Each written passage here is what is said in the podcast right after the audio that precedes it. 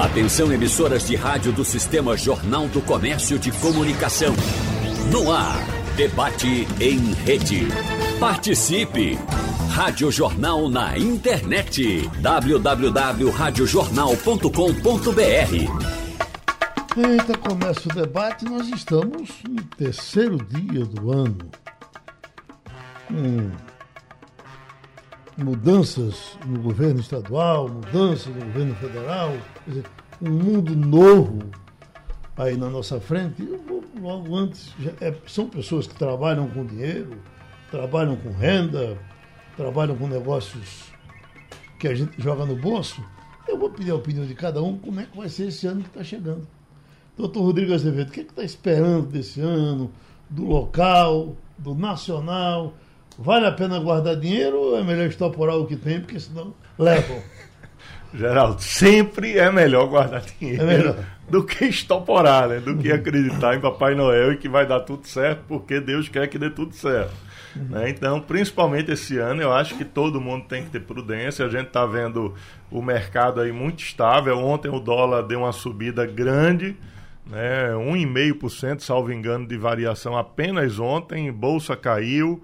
Enfim, isso não é motivo para alarme nem desespero, porque essa variação é, faz parte da, da realidade de, de, do Brasil, mas isso é fruto da incerteza, né? fruto de, de, de discursos aí que tem muito mais, que tiveram muito mais um foco é, eleitoral do que um foco técnico da economia propriamente dito. Né? Então, é, quem tiver com seu dinheiro, que tenha prudência, vamos aguardar, vamos ver o desenrolar dos fatos e refletir sobre o que fazer com esse dinheiro mais na frente. Guardar onde? No colchão? Não, no colchão nunca, na poupança nunca também, né? Uhum. Poupança a gente nem deveria existir, porque existem outros tipos de aplicação que trazem é, a mesma finalidade da poupança, que é aquele fundo de emergência ali, que você precisa dispor dele caso aconteça algo, mas que tem é, vantagens incontestáveis em relação à caderneta de poupança, que, só lembrando, caderneta de poupança, além de corriqueiramente perder para a inflação, ou seja, você perde dinheiro quando bota dinheiro lá, é, você tem que respeitar a data de aniversário dela para poder receber o rendimento. E existem vários tipos aí de aplicação de fundos DI chamados, que você tem um rendimento diário e normalmente no mesmo patamar que a caderneta de poupança. Hum. Né? Então, é, a gente não, não existe regra única para todo mundo. Né? E para cada finalidade você tem um tipo de investimento adequado. Então, não é porque, por exemplo, é, investir em ações de empresas que pagam dividendos é, seja uma coisa boa, é, isso não é uma regra que vale para todos e para toda e qualquer finalidade que você tenha com seu dinheiro. Com Gente relação que esteja pensando, por exemplo, em comprar uma casa esse ano, está pensando bem? Comprar um imóvel próprio, Geraldo, eu defendo que comprar um imóvel próprio é regra válida para todo mundo. Tá? Uhum. Eu não entro naquele mérito de ah, é melhor alugar, financeiramente falando, é melhor alugar do que ter um imóvel próprio. Eu acho que o imóvel próprio é uma segurança emocional para todo mundo, uhum. principalmente para o brasileiro que Sabe tem isso numa cultura. O Luiz Felipe Pondé diz que quem compra um imóvel tem a sensação que comprou um pedaço do mundo. É. Eu é. tenho um pedaço do mundo. É. é essa a sensação que todo mundo tem. É essa a sensação. Eu também fico impressionado quando alguém diz: não, não compre não, é. vai morar na lua. Não, é, é assim, eu até nem entro na discussão se ter imóvel é um uhum. imóvel como investimento, vários imóveis, se isso é uma coisa boa ou não. Porque, volto a dizer, para cada tipo de investimento, você precisa entender qual a finalidade dele. Né? E o perfil do, do investidor. Agora, o imóvel próprio onde a família vai morar, eu acho que todo mundo deveria ter o seu. Uhum. Né? Eu defendo essa tese, independentemente de financeiramente falando, alugar ser mais vantagem do que ter o dinheiro é, investido no banco. Porque qualquer rendimento vai render mais do que alugar um imóvel, do que o um imóvel alugado, do que a renda de aluguel de um imóvel, uhum. de moradia. Né? Mas um investimento não vai te trazer a segurança emocional que a sua casa própria vai ter. Lembrando que a pessoa, quando envelhece, né, a, a produtividade dela e a rentabilidade da atividade profissional dela cai. Uhum. A não uhum. ser que você seja um servidor público que aí você tenha estabilidade financeira. Mas se não é esse o caso, se você é um camarada da iniciativa privada, à medida que sua idade vai avançando, a sua renda cai drasticamente. E quando você se aposenta e vai para o regime geral da Previdência, aí é que você fica com a renda achatada mesmo. E pensar que você, idoso, com seus 70 anos de idade, 80 anos de idade, você vai estar tá ponderando se ter uma casa própria é melhor do que morar de aluguel, é fantasia, né? Porque é óbvio que você ter aquele imóvel garantido seu que ninguém vai tirar de você e que independentemente do que aconteça na sua vida financeira, a sua moradia vai estar assegurada, né? Isso aí não dá para contestar. Então, um único imóvel próprio, eu acho que todo mundo deveria ter o seu. Investir em imóvel aí já é outra conversa. Aí uhum. vai, vamos analisar os perfis de cada um. Professor Leandro Trajano, a, a onda agora é o cara não comprar mais o carro, né? É alugar o carro, ficar com o carro, aí, se vibrar, porque não, vai, não é ele que vai pagar IPVA, não vai pagar isso, não vai pagar aquilo, só a gasolina quando ele dirige. E, e, agora o carro é também um bem tão, tão interessante que, que eu acho que você, aquele carro que está ali na esquina, aquele carro é meu. Eu acho arretado. Bom dia a todos os ouvintes, você, Geraldo, Alexandre, Rodrigo também. Pois é, economia do compartilhamento, né? Compartilhar tudo é isso que tem, que está em evidência, né? Que a pessoa não possuir, é uhum. é realmente compartilhar. Então você vê aí desde os transportes por aplicativo, aluguel de carro, co-living, né? Tem várias formas, co-working, então cada vez mais é uma geração que pretende compartilhar muita coisa e possuir menos.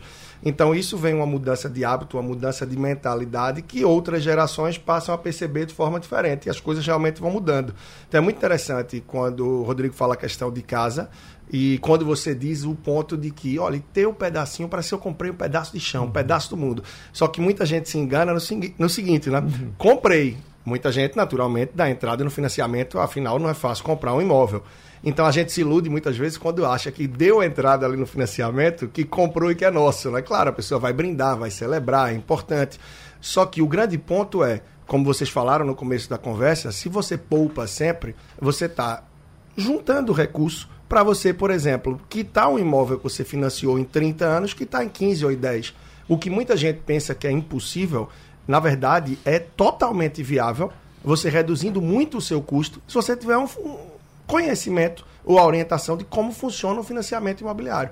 A maioria das pessoas, infelizmente, não tem. O banco jamais vai lhe orientar como você ir amortizando, reduzindo, porque ele perde com isso. E aí muita gente, até que está escutando a gente, termina pagando o financiamento imobiliário na valsa ali no mês a mês, ao longo de décadas, quando poderia antecipar e com isso ter menos custo. Né? Então, de fato, tem isso sim. Né? Hoje as pessoas querem compartilhar mais os bens e, e, é diferente, porque eu acho que a sensação, casa é muito emocional, carro é muito emocional, então depende muito de cada um. Imagina um casal onde um quer alugar e só vê o aluguel, e o outro, a outra, quer realmente ter a casa, porque não se vê estando ali sem reformar. Então nunca é uma decisão só financeira, o emocional influencia muito, por isso é uma coisa que deve ser conversada, deve ser analisada assim, para que seja feito com equilíbrio, da melhor forma possível. Né? Agora é verdade que dentro do, do, da racionalidade o carro é o pior negócio do mundo para se comprar?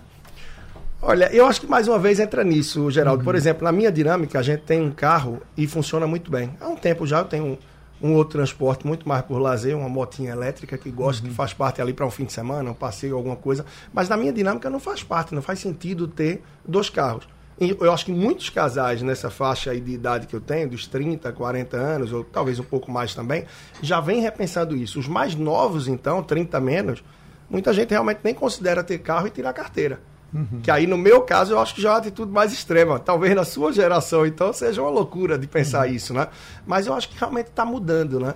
É, então, a questão de carro, eu acho que, dependendo da formatação e da dinâmica familiar, faz sentido ter, ter pelo menos um. Agora, ter clareza que está longe de ser investimento. E uhum. quando você tem dois, então, são dois IPVAs, dois seguros para quem tem, são duas chances mais de levar multa, dois carros para perda de tempo com manutenção, com revisão, com lavagem.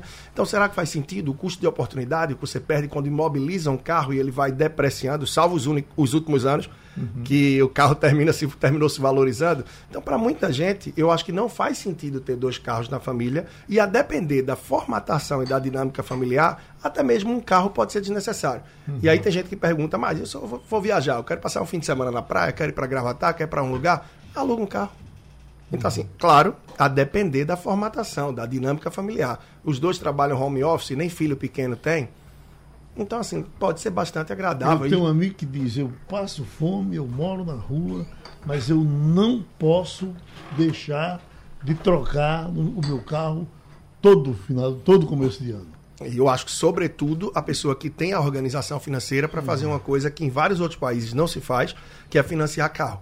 Uhum. Isso é muito coisa do brasileiro, na financiar carro, até porque hoje em dia as próprias concessionárias dificultam para quem quer comprar à vista. Né? Você quer comprar à vista, você tenta barganhar um desconto, eles não querem dar, e muita gente não entende por quê. Hoje as concessionárias terminam ganhando das duas formas, né? Ganham na venda do carro e ganham com o banco XYZ, porque eles ganham financiando também. Eles já não financiam através de outras instituições financeiras, eles têm os próprios bancos, assim digamos. Então, é, a questão da compra do carro eu acho que tem que ser muito bem pensada, muito bem analisada e, se possível, que é uma coisa de educação, de hábito, juntar dinheiro para que se dê a maior entrada possível ou mesmo se tente comprar o carro à vista. Só para finalizar a fala aí, Geraldo. Muita gente termina chegando e diz: olha, o meu carro já vai perder aí, eu estou acabando o financiamento e daqui a um ano está acabando a garantia dele. Eu já queria trocar o carro. Ou seja, a pessoa tem que ter um boleto a vida toda. Então eu já sugeri a várias pessoas, né? Isso começou com esposa, com irmã, Olha, se você está quitando o carro agora, pagava uma parcela de quanto? Não importa, de X. Por que não passa aí mais 12, 24 meses pagando esse valor para você mesmo, botando no investimentozinho? Daqui a dois anos você vê por quanto vai vender o carro, vai vender por 30, juntou mais 10 nesse período, você tem 40 para comprar um carro à vista, seu teto de gasto para comprar um carro. E entra num ciclo vicioso de só comprar carro à vista dentro das suas possibilidades. Né? Então isso o é uma coisa interessante. Um jovem, certamente de em torno dos 40 anos fazer menino é uma boa ideia ou é melhor só tentar? Você já, já perguntou e respondeu, né, Geraldo? Bom demais. Só tentar já. O treino já, já é, suficiente. O treino já é interessante, né, Oli? É, cada vez mais a gente vê que é caindo aí o número de filhos, né, uhum. família. Eu, por exemplo, eu tenho um. Eu tenho um filho. Sinceramente, ainda não sei se, se a gente vai ter o segundo ou não, mas é mais provável que pare com um. Esposa, é, a família dela são quatro. Né? Então, minha esposa tem três irmãos. Lá em casa somos quatro. E a tendência cada vez mais é a gente ver famílias com um, no máximo dois, raramente passa de três. O pessoal de minha faixa etária é o que eu tenho visto. Quando tem três, o grupo de amigos já se olha e diz mudou classe social. Então, um, dois é o que tem sido mais comum e realmente, assim, eu acho que o tempo de educação, Geraldo, é que é muito importante. Dedicar tempo aos filhos, que a gente vê cada vez mais as pessoas trabalhando mais, querendo oferecer mais de passeio, de viagem e tal. E o tempo de qualidade, a presença do pai, da mãe perto do filho, eu acho que está sendo mais abdicado cada vez mais. Então a gente tem que ter muito cuidado, muita cautela para que seja presente também, né? Eu acho que isso é um valor. Mandar um abraço para o seu pai, né? Desejar ele um ano novo de muita qualidade, não é? E, Obrigado. E, e, já que ele nos escuta, eu li uma filosofia de para-choque um dia desse que dizia: uh, pai pobre é destino, sogro pobre é burrice. Faz sentido essa frase? Olha, são, são as escolhas, mas normalmente a escolha não vem através do sogro, né? Uhum. Não vem através do sogro. Mas eu acho que são os cuidados, né? De tudo que a gente tem. Eu acho que escolher um bom parceiro, uma boa parceira para o dia a dia, uma pessoa que apoie, isso é muito importante, né? Tem uhum. muita gente que fala aquela frase da questão das cinco pessoas, a média que você vive, é que vão. Eu acho que é muito das atitudes que você toma, como você divide o seu tempo no dia a dia. E eu falo muito isso, Geraldo, que eu trabalho com vida financeira, com dinheiro, mas que meus valores são outros. O que é que eu uhum. trago isso para as pessoas? É que eu acho que apesar de ser muito ligado em dinheiro e vida financeira, a gente tem que valorizar o que muita gente não valoriza, que é o dia a dia, é a presença da família, a gente estar tá próximo, a gente poder aproveitar e fazer valer o que muita gente termina se prendendo tanto a trabalho, trabalhando tanto, termina sendo como muito médico, que eu acho que nós vemos, né? Que vende o tempo para ganhar um plantão, para com esses plantões poder fazer a viagem, com isso fica mais ausente e com essa ausência termina que quer pagar com saídas e tal e fica numa roda sem fim, né? E aproveitando que você mandou um abraço para ele aí, é seu fanzaço, como você sabe, tá com rádiozinho faz tempo para lidar, bom. só que ele pergunta toda vez, Geraldo ainda coleciona rádio? Olha, é, é, é outra coisa, atenção, esse negócio de colecionar é para quem não tem o que fazer. Eu colecionei rádio a vida inteira, né? Colecionei relógio a vida inteira. Depois eu fico olhando, mas o que foi que eu fiz? o que foi que eu fiz? E com relação ao rádio, o rádio hoje, a grande maioria dos meus rádios, os mais bonitos do mundo, são frequência AM. Uma é. frequência que está se acabando. Eu vou ter um monte de ferro velho. Se quiser comprar minha coleção, diga a ele que eu vendo bem. vendo barato. Mas olha, para esquentar as, as, turbinas do nosso Alexandre eh, Albuquerque, então, o currículo dele não fez questão estar aqui, ó. Advogado, especialista em direito tributário e em direito de energia elétrica. Tem assim, né? Direito de energia elétrica? Tem sim. É. Graduado também em administração de empresas e ciências contábeis. E o senhor é o homem ideal para ele perguntar. Começo de ano também as pessoas programam casamento. Casamento deve ser eh, separação de bens, e que é uma coisa que as pessoas me parece que eh, estão se acostumando com isso. Eu, eu ficaria com vergonha de pedir uma moça em casamento e dizer ao pai dela, é com separação de bens. Mas ele, ele, talvez preferisse com separação de bens, porque esse cara não tem nada, eu vou levar um pouco que eu tenho. Mas separação de bens é, é, é, é uma boa ideia? Veja só, como advogado, eu tenho visto cada vez mais os nossos clientes buscar esse tipo de união uhum. com separação de bens. É, de fato, como adiantou Leandro, eu acho que quando a gente faz escolhas, principalmente uma escolha de casamento, há uma série de outros fatores que estão em voga, não necessariamente o, o fator financeiro. Uhum. Mas, é, e eu tenho aconselhado sim aos clientes o regime de comunhão ou de separação total de bens. Total. Por quê? Uhum. Porque cada um, cada indivíduo hoje tem investido na sua carreira de forma muito isolada. Às vezes, o meu desempenho da carreira, a minha construção patrimonial, acaba não contando tanto com a participação do outro. Uhum. Isso não quer dizer que no regime de separação total de bens, você não possa ter bens compartilhados com sua companheira, com seu companheiro. Uhum. Eu posso comprar uma casa junto com minha companheira e ela será 50% minha e 50% de minha companheira. O regime de comunhão de separação total de bens não impede essa partilha da propriedade dos bens. Uhum. O que o regime garante é que a decisão de partilhar os bens será tomada a cada aquisição. Então, se eu compro sozinho um carro, o carro é só meu. Mas se eu divido a prestação do carro com minha esposa, o carro será meu e dela, na medida que cada um participa do pagamento e da aquisição um daquele bem. Um casamento com separação total de bens. Depois de passar um ano, dois anos, nasce o primeiro filho, você pode transformá-lo em casamento uh, uh, uh, com bens, como é que se diz? Comunhão com comunhão parcial, comunhão total. É possível é sim, é possível? é possível converter os regimes de casamento. É possível quem casa no regime de comunhão mudar para o regime de separação, como é possível quem casa no regime de separação mudar para o regime de comunhão. O que vai acontecer neste momento é que você vai ter uma partilha daquilo que foi adquirido no regime anterior. Então, se eu casei no regime de separação total de bens e eu tenho uma casa e minha esposa não tem, uhum. e eu mudo esse regime para uma comunhão parcial, né, refaço o contrato nupcial, né, passando a partir dali a ter um regime de comunhão parcial, aquela casa adquirida no regime anterior serão meus bens exclusivos. Uhum. Já as novas aquisições que eu realizar serão aí já no regime de comunhão parcial. Lembrando que a gente tem é, uma importante mudança na legislação a partir do Código Civil Novo, que é o cônjuge como herdeiro. A gente sempre aprendeu que o cônjuge não é herdeiro, o cônjuge é meieiro. Uhum. Então o cônjuge meieiro sempre tinha metade dos bens do falecido. Não é bem isso hoje, né? Mesmo quem é casado no regime de separação total de bens, na sua sucessão, no seu falecimento, o cônjuge vai concorrer com os filhos. Então, se eu tenho um filho e uma esposa, ainda que eu seja casado no regime de separação total, no meu falecimento, metade dos bens irá para minha esposa, metade dos bens irá para o meu filho, porque eles são herdeiros meus. Isso no passado não existia. Então, uhum. um cônjuge no passado, no regime de separação total, não ficava com nada. Hoje ele fica.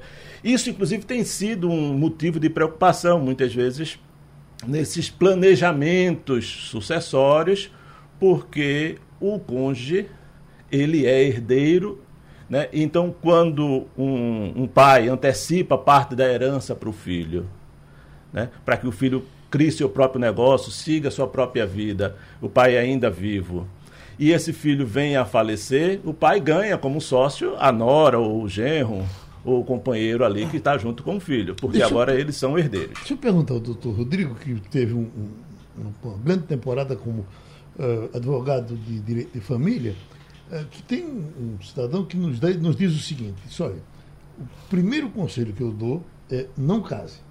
Não case nunca. Agora, você quer casar? Acha que não tem outro jeito? Case.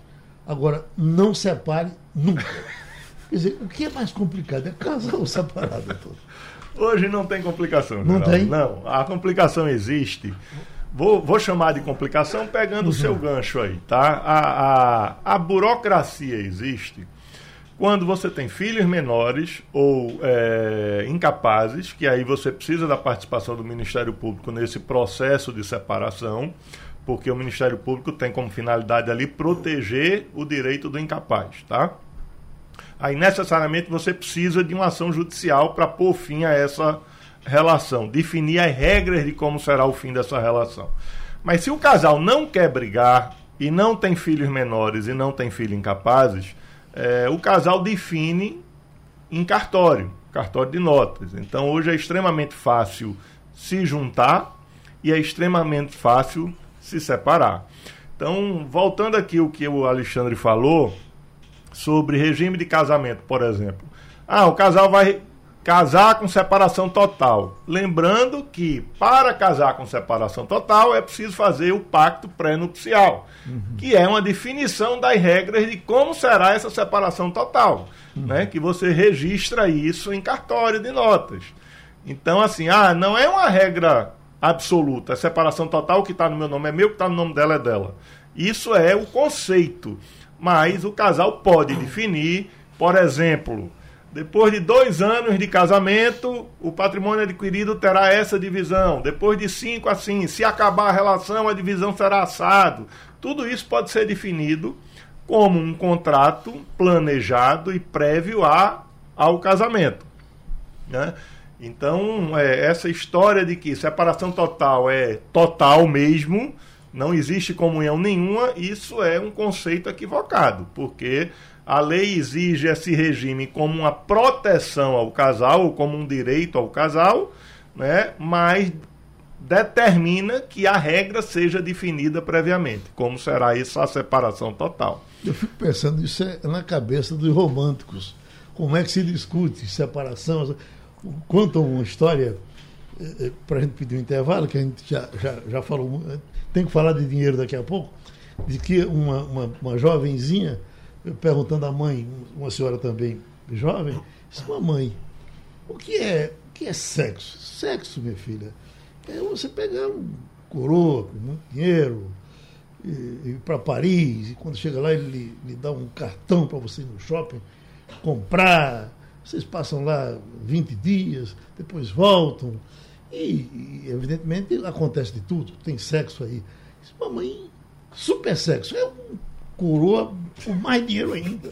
Que vá e faça isso. E a esperando que a mãe tivesse uma reação mais positiva. Disse, mamãe, e o que é amor? Disse, minha filha, amor é coisa de malandro, cabra safado, que quer comer a gente de graça. Entrando no nosso assunto, doutor Leandro Trajano, eu vejo aqui os dados da economia brasileira que Lula vai encontrar em 2023 o governo do recém-impossado presidente Lula terá entre os principais desafios na economia os caminhos da dívida pública, o controle inflacionário, uh, um crescimento possivelmente mais modesto, alto nível de endividamento das famílias, e aí vem tem, tem o que tem de, de notícia ruim.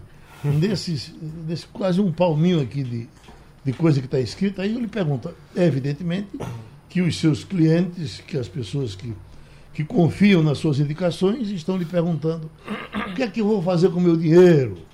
É, é o que é que eu, eu, eu vendo alguma coisa e compro outra? É, é, o que é que isso está dizendo? Troca-se. Quem tem dinheiro, por exemplo, no Tesouro Direto, que todo mundo diz que é a coisa melhor do mundo, é, mantendo o Tesouro Direto, às vezes é preciso tirar do direto e botar no indireto, fazer outra coisa com ele. Olha, Geraldo, é muito de perfil. Tá? Nesse momento tem muita gente que fica assustada com receio de algumas coisas devido à mudança do governo, tem tantos outros que comemoram que estão tranquilos. Então eu acho que vai desde esse lado emocional ao lado que é o que o dinheiro deveria pedir, mas pouca gente termina tendo, só quem tem mais conhecimento, uma experiência maior em lidar com ele no dia a dia, que é a dificuldade da maioria dos brasileiros, lidar com dinheiro na falta ou no excesso. Né? Uhum. Não é à toa que 90% dos ganhadores de loteria terminaram ficando em situação igual ou pior que estava, acredite. Então, saber lidar com dinheiro e lidar com momentos como esse, respeitando o seu perfil de investidor, e investindo naquilo que tem alinhamento com seus planos, com os seus objetivos. Você é mais conservador? Não vai entrar para ações porque o mercado de ações é, vai estar tá aí no bull market, um exemplo, adiante. Não vai mudar porque se ouviu na mesa de bal, porque se ouviu aqui no programa falar de um tesouro direto e investir em algo que não conhece. Uhum. Então, acho que ter orientações ou procurar conhecimento e investir de acordo com o seu momento com a sua realidade, com o seu perfil e seus objetivos. Pode parecer difícil, mas não é. Em resumo, quem é mais conservador não vai se arriscar tanto. Se é mais velho, tem um tempo menor, expectativa menor de vida, peraí, vai investir de forma mais conservadora. Isso não quer dizer poupança. Esse é o grande mal de boa parte dos brasileiros que conseguem poupar. É deixar o dinheiro na poupança porque se dão por satisfeitos pelo fato de já conseguirem poupar e acham que ali o dinheirinho está rendendo é, sem perigo, sem risco nenhum. O Rodrigo já colocou muito bem no começo. Tem vários outros investimentos que rendem muito mais do que a poupança. Você tem hoje um Tesouro Selic, um título extremamente seguro. Você tem CDB com liquidez diária, ou seja, você tira a qualquer hora, a qualquer dia aí como a poupança e que rende bem mais do que a poupança, um que tenha lá 100% do CDI, ou seja, ele acompanha a taxa Selic. A grande questão é que, como no dia a dia as pessoas estão muito preocupadas, e claro, em trabalhar, em pagar contas, em cuidar da família, cuidar da saúde, quando a gente começa a falar de Selic, CDI 100%, CDB, sopa de letrinha, as pessoas já vão se perdendo. Né? Mas são alguns investimentos básicos que rendem muito mais e que vão te trazer tranquilidade. Uhum. Agora, claro, é sempre confiar em gerente de banco? Procura sua, as informações, procura entender um pouco, recebe a proposta do que ele está te dando e vai procurar pesquisar para ver se o que ele está te oferecendo realmente é o melhor para você. Né? Você pode bloquear dinheiro, ou seja, você já tem uma reservinha de emergência, tem um valor guardado que tem alta liquidez, ou seja, pode tirar a qualquer hora diante de uma necessidade, de uma emergência, de uma demanda qualquer. Quando você já tem essa reserva, aí você pode bloquear o dinheiro por um prazo um pouco maior. É pegar um tal de um CDB, você está disponibilizando dinheiro para o banco para ele emprestar para terceiros. Pega um pré-fixado no momento que vai te dar 15% de rentabilidade ao ano. Isso é uma rentabilidade fantástica. Que se você consegue deixar lá, um exemplo, 5 mil que você poupou, você consegue deixar por uns 5 anos, cinco anos depois você já tem mais do que o dobro do que deixou. Doutor, não dá para confiar em gerente de banco quando eh, eu chego, sento na frente do gerente, que ele me oferecer um monte de vantagens, eu fico com vontade de tirar a conta dele e passar para o outro que não ofereceu nada. Porque a impressão que eu tenho é que ele está ali trabalhando. Se ele está trabalhando, está tá trabalhando para a empresa dele e para ele. Quer dizer, Geraldo, pode ter sim o conflito de interesses. Né? É, uhum. Confiar ou não, eu acho que cada pessoa que está ali, eu acho que vai agir de acordo com seus valores, com seu caráter, por aquilo que preza. Uhum. Mas quando está mexendo com o dinheiro de terceiros, ou seja, do seu cliente, o ideal é que esse gerente tente ter uma visão mais ampla. Ou seja.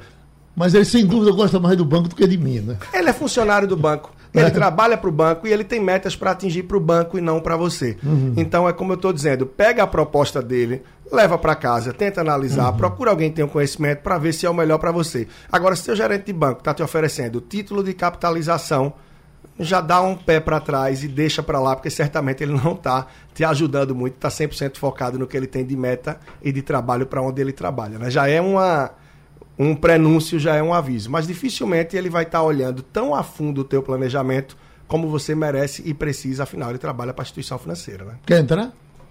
Eu acho que é isso mesmo. E, e, e, uma coisa que ele diz que é verdade, eu acho que é, são fixadas muitas metas para os gerentes.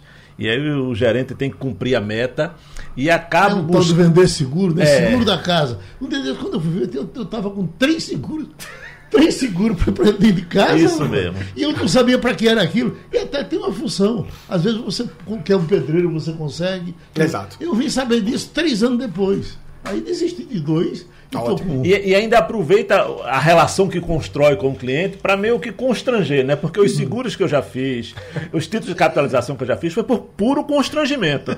Você pra fica tão constrangido na frente é. do, do, gerente que você faz. Tá, tá certo, tá certo. Passa para eu me livrar, né? E muita coisa vem como venda casada, né? É muito comum ver pessoas que vão fazer um financiamento imobiliário, que têm um determinado interesse e que não conseguem se livrar de algumas coisas que muitas vezes são empurradas, né? Uhum. É, então, assim, depende muito de quem está ali na sua frente. Por isso que é bom, Geraldo, só para passar aqui para o Rodrigo, para o Alexandre, você tentar ter um mínimo de conhecimento. Ninguém precisa ser especialista financeiro, mas pegue aquilo que está lhe oferecendo, não dê o sim nem o não na hora e diga que vai analisar. E você procura. Hoje em dia tem acesso a tudo na internet. Coisa que é impressionante é que o campeão do mundo e o vice-olímpico de lançamento de dardo, que morava no interior do Quênia, aprendeu a fazer isso olhando vídeo no YouTube. Uhum. Então pega o que o teu gerente ofereceu, dá um Google, procura no YouTube, vê se faz sentido, conversa com alguém, joga no perfil do Instagram de alguém, pergunta se vira para correr e entender, mas não aceita na hora, porque você pode estar só atendendo a demanda para aquele é, batamento. É, é coisa nova que está surgindo, me parece que para uh, uh, começar a ser praticada esse ano um, um, um depósito em tesouro para aposentadoria Sim. privada. Os senhores já analisaram isso? Já, já, já dá para dizer se isso é bom? Olha, eu acho uma alternativa bastante interessante, sim. Uhum. Eu acho que foi oportuno, foi esperto no bom sentido, porque esperto é uma palavra queimada aí no nosso vocabulário, né? Uhum. Mas eu acho que foi oportuno, atualizado, né? Isso que o governo viu, que muitas pessoas querem procurar formas de garantir uma aposentadoria e, opa, peraí, por que não a gente lançar um título que é extremamente seguro, que são títulos do Tesouro Direto, e a gente lançar um que pode contribuir com isso. Claro, dificilmente a pessoa vai se aposentar e viver só do que está plantando nesse tesouro, talvez no INSS ou numa previdência privada, mas você pode ir compondo. Então, como vocês falaram desde o começo, quem poupa todo mês, ou seja, gasta menos que ganha, isso é menos de metade da população, consegue ir orientando o que poupa para lá no longo prazo tentar uma vida mais tranquila. Então, a ferramenta eu acho que é muito boa sim, e você pode começar contribuindo com muito pouco. E quanto mais cedo começar, melhor, Essa o efeito é tempo agrega. A idade para fazer isso, porque quando você tem 18 anos, você pode fazer tudo na vida. E pode ser tudo na vida. Tem uma hora, eu, todas as vezes que eu me juntei com meus amigos para pensar numa, numa previdência privada, não deu para fazer. Não deu, porque é, é, muito dinheiro. Então, Geraldo, é, você precisa pensar, refletir o seguinte: investimento e retorno do investimento é uma relação direta entre valor investido, tempo hum. em que o dinheiro estará investido e taxa né? e riscos. Quanto maior a taxa, maior o risco, quanto menor a taxa, menor o risco. Né? Então, quando você começa cedo, o tempo conta ao seu favor, porque quanto maior o tempo, mais juros ali capitalizados você vai ter, e vai ser o, da mesma forma quando você pega um empréstimo no banco. Hum. Os juros sobre juros sobre juros faz com que essa dívida alcance valores é, expressivos. Quando você faz investimento, a mesma coisa. Né? Então você coloca lá 10 mil reais, os juros sobre a cada mês que passa, sendo reaplicado aquele rendimento, vai contar ao seu favor. Então, se você começa já com a idade avançada e você pensa em se aposentar 10, 15 anos depois, o retorno que você vai ter é muito diferente do que um menino que com 16 anos já começa a pensar nisso e começa a colocar ali um pedaçozinho da mesada, vamos dizer assim, que ele porventura receba. Uhum. Né? Então, não existe, volto a dizer, não existe investimento único que seja extraordinário para todo mundo. Né? Então é preciso pensar qual o objetivo do, do, investimento, que finalidade eu tenho, quanto tempo eu tenho, que tipo de risco eu quero correr, né? quanto eu tenho disponível para investir e definir qual o perfil que você vai ter como investidor. Uhum. Então, um investimento que é bom para mim pode não ser bom para você e vice-versa. Doutor, né? doutor Alexandre, já que o senhor é o homem da energia, hum? deixa eu lhe perguntar aqui uma coisa, porque eu nunca soube investir em nada mas eu investi botando energia solar em casa. Eu não sou, não sou eu, eu e, e, e, diversos amigos encontramos uma empresa que fazia isso, cada um foi, eu meio receoso em que é que vai dar isso, e eu não me lembro de ter feito alguma coisa melhor uh, do que ter botado a energia solar em casa. É, eu também fiz isso, Geraldo. Fez? Fiz, fiz uhum. as contas, inclusive. Uhum. E, e pude observar que no médio e longo prazo, apesar do investimento com a energia solar ser um investimento caro, ele se paga a médio e longo prazo. O grande problema é que você precisa ter capital uhum. para pagar à vista as suas contas de energia dos próximos 5, 10 anos. Uhum. Então, Alexandre, só, só desculpe interromper, uhum. mas só contribuindo contigo para o ouvinte saber. Hoje existem linhas de crédito em bancos para viabilizar um investimento em energia solar em casa. Uhum, então você isso. passa um tempo pagando esse financiamento, que é. é normalmente proporcional ou equivalente ao que você já paga de conta isso. de luz né? Uhum. E depois de um determinado tempo aquilo para de você quita Isso. o financiamento e passa a ter ali a energia. Isso mesmo. O BNB chegou a lançar umas linhas bastante atrativas. Uhum. Quando você sai das linhas mais específicas para a energia solar, você começa a ter taxas maiores e aí volta, é, é melhor investir com recurso próprio que tomar dinheiro emprestado no banco pagando altos juros. Para as linhas específicas de energia solar, sim, é um grande negócio. Uhum. É, um ponto de atenção que se precisa ter hoje é que algumas regras do setor mudou. Uhum. Quando eu fiz, provavelmente quando você fez, a gente fez um investimento em energia solar e poderia consumir em outras residências nossas, sem um custo adicional disso. Então, eu tenho é, painéis solares na minha casa de campo, mas o que eu não uso na casa de campo, eu uso na casa da cidade. Uhum. Essa regra está mudando, né? Primeiro de janeiro mudou esse regime de compensação. Uma outra coisa também. Mas não mudou para a gente, não. Né? Não. É para quem entrar agora. Para quem entrar agora. Mas, puxa vida. Uma outra coisa importante é que o sistema solar ele tinha uma, um, ele é, se pagava mais facilmente porque você tinha uma oneração muito alta da energia. Então a energia solar, a energia convencional, a da companhia de distribuição, tem uma tributação muito alta. Uhum. O autoprodutor, que tem lá o painel solar, não pagava essa tributação. E isso trazia uma velocidade né, de, de retorno do investimento importante.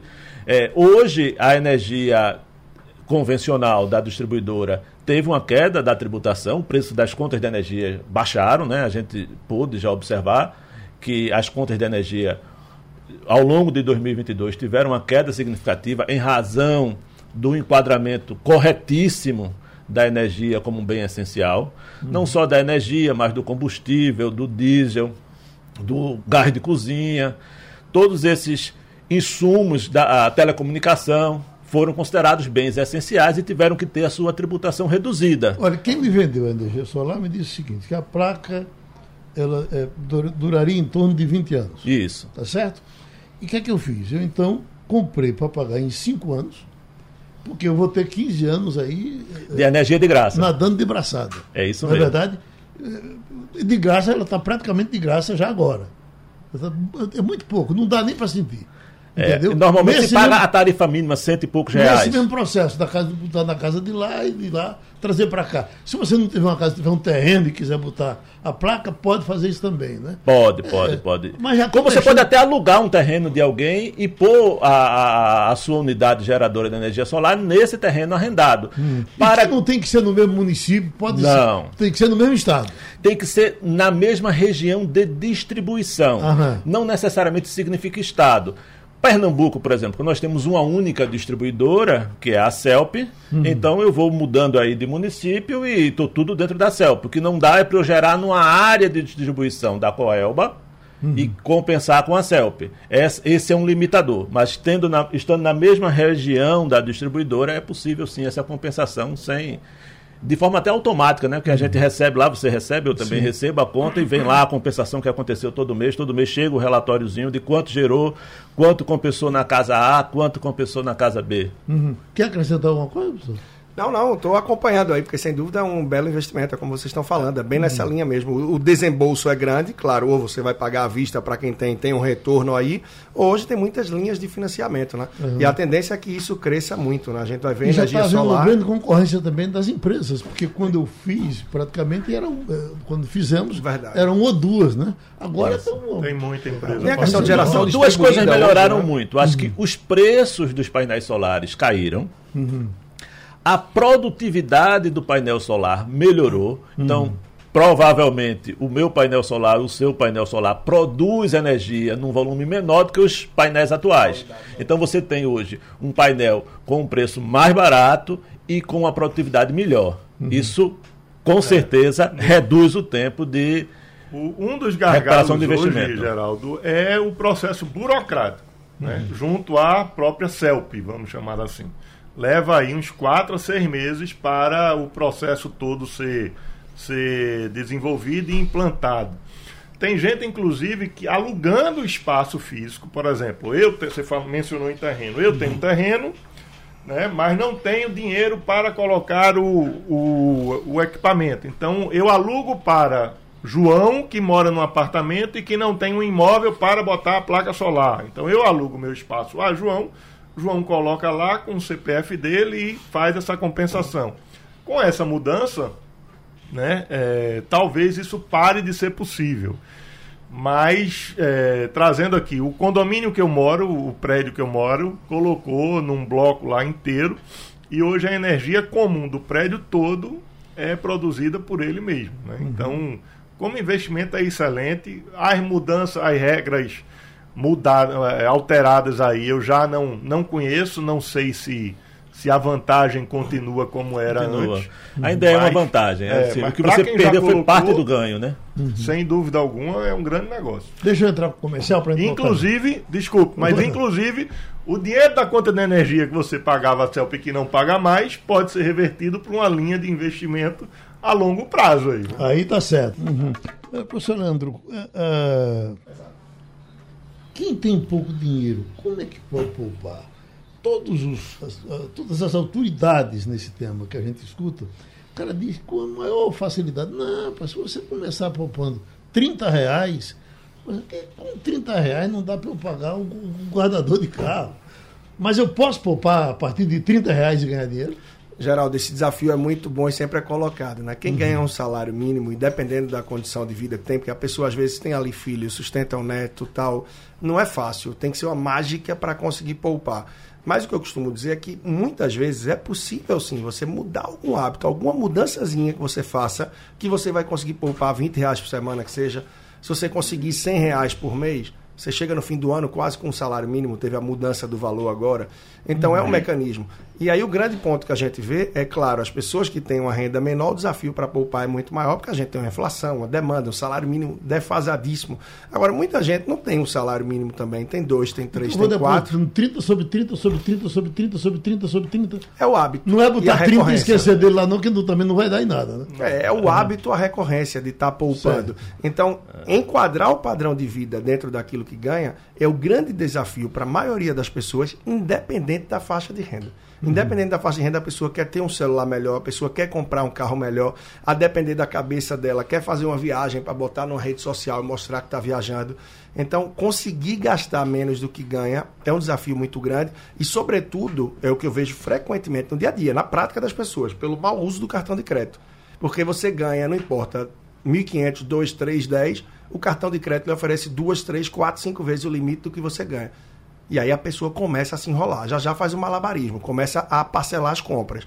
Ou botar no cartão que é melhor para o dia 15, porque vence dia, ou porque vai vencer dia tal, o outro.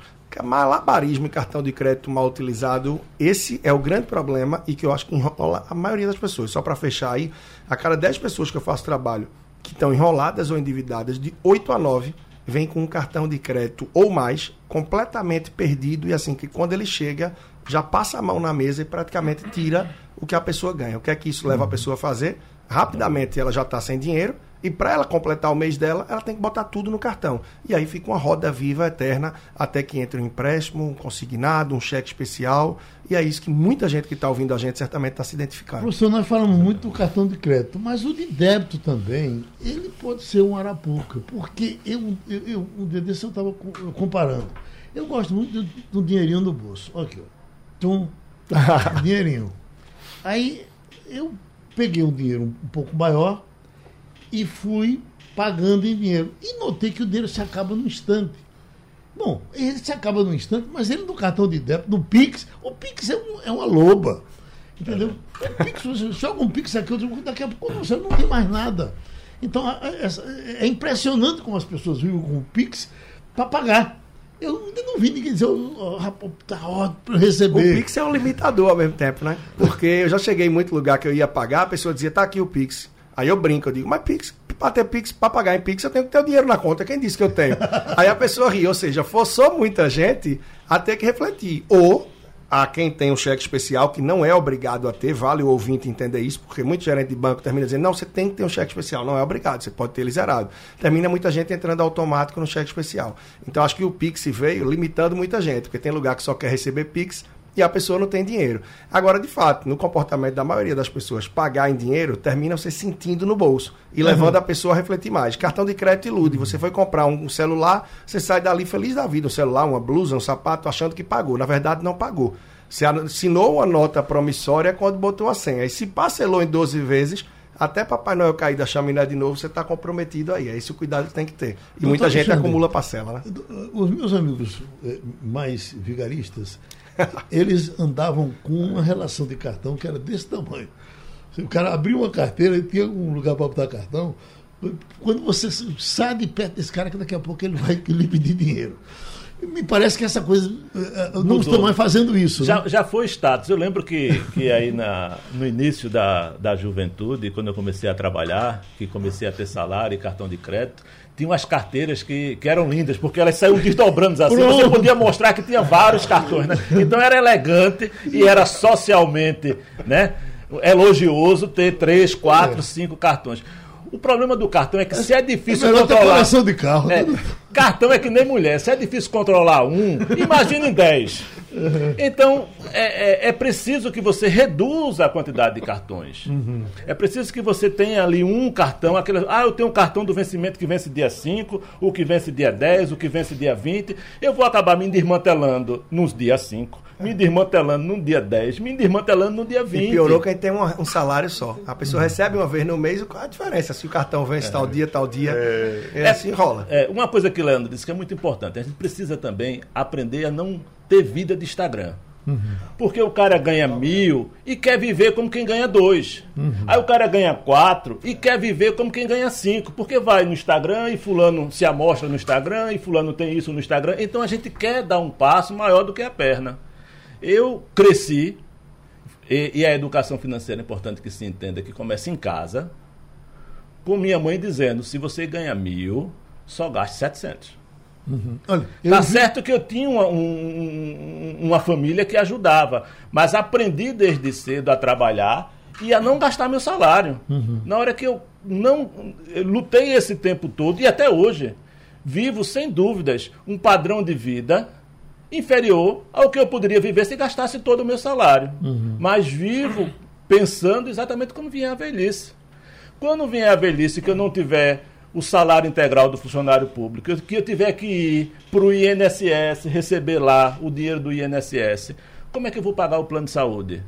Uhum. Como é que eu vou pagar o que você falou, o IPVA, o IPTU que está para vencer? Como é que eu vou pagar remédio? Uhum. Né? Quem compra remédio, quem compra plano de saúde, sabe que muitas vezes o INSS não dá para pagar nem isso. Escute, há pouco mais de 30 anos, eu estava numa conversa, assistindo, não era nem para mim, era uma conversa do seu João Carlos, pai Mendonça, com um, um amigo dele lá, uma pessoa simples, e ele, eu ouvi de que ele diz, olha, faça o seguinte, desenvolva hábitos baratos, evite os hábitos caros que se você for desenvolvendo os hábitos baratos, você vai passar a gastar menos.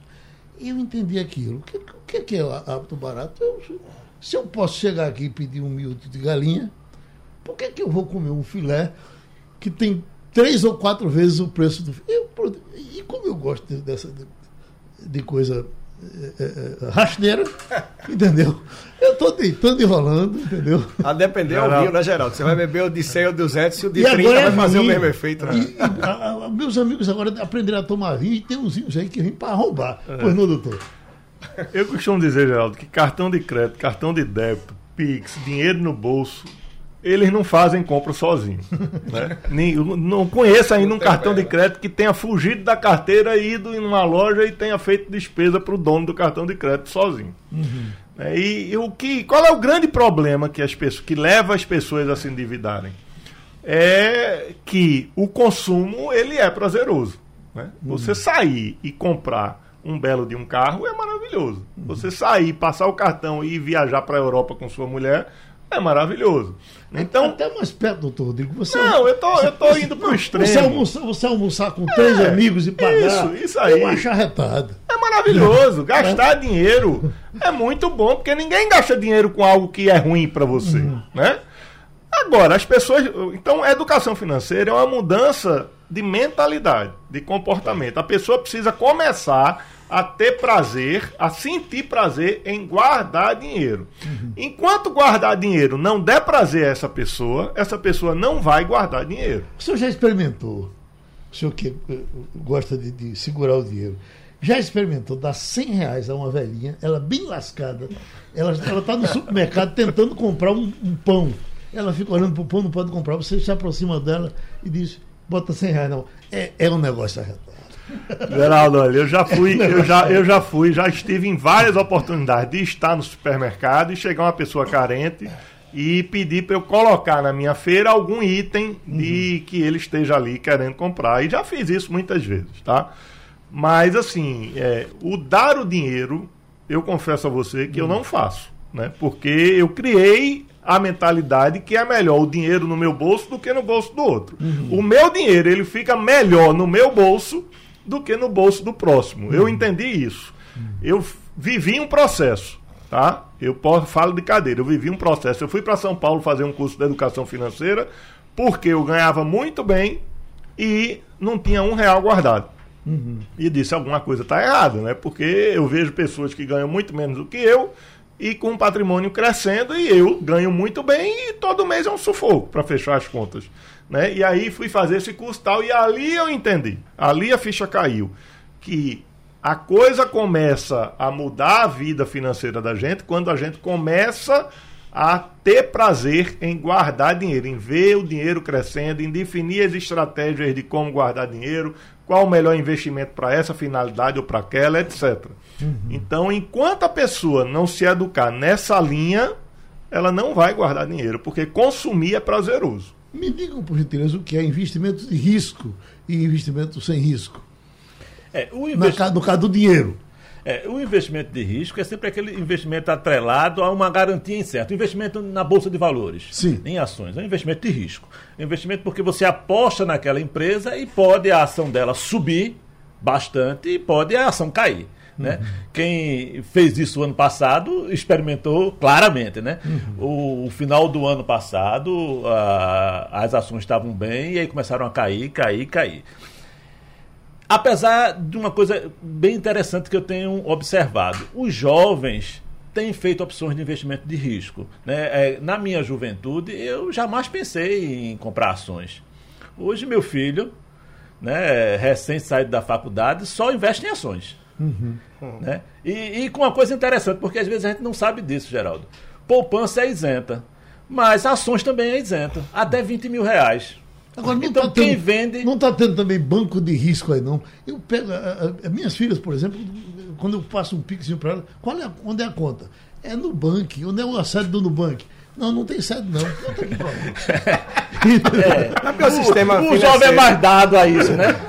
Como é que pode, né, Geraldo? Deveria, deveria ser o inverso. Né? Sede, deveria ser o inverso, né? O, o velho é que devia estar dizendo, eu não sei se vai ter amanhã, então eu vou colocar nisso, né? E o jovem acreditando no amanhã deveria ser mais conservador, mas é o contrário. O jovem normalmente é muito menos conservador, muito menos preocupado com o amanhã. Doutor Leandro, a, a criptomoeda deu, deu para o mundo? É, é, entrou em crise, teve alguma dificuldade? É, está no período de baixa, mais um período de baixa, onde quem tem algum conhecimento, acredita no que tem de fundamento e tal, é um bom momento para comprar. É um bom uhum. momento para comprar, de fato. Não é qualquer, toda e qualquer criptomoeda. Hoje existem aí, as últimas vezes que eu vi, né, muito mais de 5 mil, mas a maioria vira pó. Não vale nada. Agora, quando você vê um Bitcoin, Ethereum, algumas outras criptomoedas dessa que têm é, tem fundamentos, elas têm realmente um sentido, um uso, uma aplicação para o dia a dia já em diversas coisas, são sim bastante interessantes. Aí vai muito daquilo, né? De conhecimento, de entender um pouco e acreditar. É uma parte de seus investimentos que ah, isso até mudei, porque no passado eu não dizia nem que era investimento. E claro, a gente pode mudar, porque está sempre evoluindo, assim como elas evoluíram. É uma parte que quem acredita e entende o funcionamento, vai ter um percentual pequeno na sua carteira de investimentos, né, que faz o que a gente chama ali de um hedge, de uma proteção, né, porque é muito descorrelacionado, ou seja, não tem correlação com a série de investimentos que a gente faz. Agora, de fato, está aí numa sequência de quatro trimestres de baixa, que quem tem e acredita está comprando e sim, adiante se acredita que vai ter uma valorização. Mas realmente, como você disse, é uma coisa que ainda é para poucos. A maioria das pessoas está formando uma reserva financeira, ou quem tem uma reserva já está numa outra fase da vida, não acredita tanto em criptomoedas, não entende o fundamento, uhum. né? E é nisso daí. Mas eu acho que a gente vai ouvir falar muito e cada vez mais desse tipo de recurso adiante. A bancada inteira concorda que o melhor investimento para quem vai ter um dinheirinho para uh, uh, guardar é o, o Tesouro Direto? Geraldo, não existe um investimento único para todo mundo. Uhum. Tesouro direto é um investimento que pode ser especulativo, a depender de como você lida com ele, como pode ser garantido. Ou seja, se eu esperar até aquela data de vencimento do título, eu vou ter aquele rendimento que está planejado. Uhum. Então, se isso atende à sua necessidade, ou seja, estou investindo a longo prazo e esse dinheiro eu não vou precisar no meio do caminho pode ser um excelente investimento. Agora, a bancada toda concorda que a poupança não é negócio. Ah, isso é, é assim? verdade. A poupança é, de fato não é Dificilmente negócio. você. Eu acho que assim, é, eu não sou radical de dizer que nunca vai valer deixar a poupança. Eu acho que em alguma situação, sim, pode fazer um sentido você deixar ali um dinheirinho que você vai transacionar rápido, né? Quanto a investimentos, eu falei aqui rapidamente por fora com o Rodrigo, né? Dizendo que é como a compra de um carro, de um imóvel, a escolha de uma roupa. Depende muito do perfil, do momento de cada um. Agora, de fato, o Tesouro Direto é bastante seguro, sim, os títulos que ele oferece, mas você tem outros investimentos que são muito seguros, que são protegidos, protegidos pelo FGC, o Fundo Garantidor de Crédito. Então você tem uma proteção muito grande e alguns produtos que são. Inclusive, eu tive há pouco uma, um podcast que gravei com o CEO do FGC. Então, ele hoje, eles hoje têm um lastro de mais de 100 bilhões de reais uma proteção grande. Então, com um pouco mais de conhecimento, se foge da poupança, se consegue uma rentabilidade muito maior, com segurança e com tranquilidade. É verdade. Uhum. E agora, eu também diria que uma saída é diversificar. Ou seja, todos os ovos na mesma cesta pode dar tudo certo e pode dar tudo errado. Então, quando você diversifica e põe ali um pouquinho em tesouro direto, um pouquinho no LCI, num CRA, até em ações, que hoje está tão fácil operar é, no mercado de ações. Permita isso... só complementar o que Alexandre falou, né? É, quando Alexandre menciona que bolsa de valores é risco, né? não necessariamente. Né? Se você sabe o que está fazendo, se você estudou, sabe o que está fazendo, investe com finalidade de longo prazo, pode ser algo extremamente seguro e benéfico. Uhum. Né? Então, quando a gente fala em investimento, não existe regra única para todo mundo. É preciso, primeiro, a pessoa estudar, saber o que vai fazer e não ir porque ouviu falar que esse investimento A, B ou C é bom, né? E a pessoa está disposta a perder ali algumas horas de estudo ali por dia ou por semana, enfim, para se instruir e decidir o que é melhor para ela em razão do objetivo dela. Deixa a gente embora. A gente agradece os bons amigos que deram essa contribuição aqui nesse começo de ano. Doutor Alexandre Albuquerque, Leandro Trajano, doutor Rodrigo Azevedo, muito obrigado.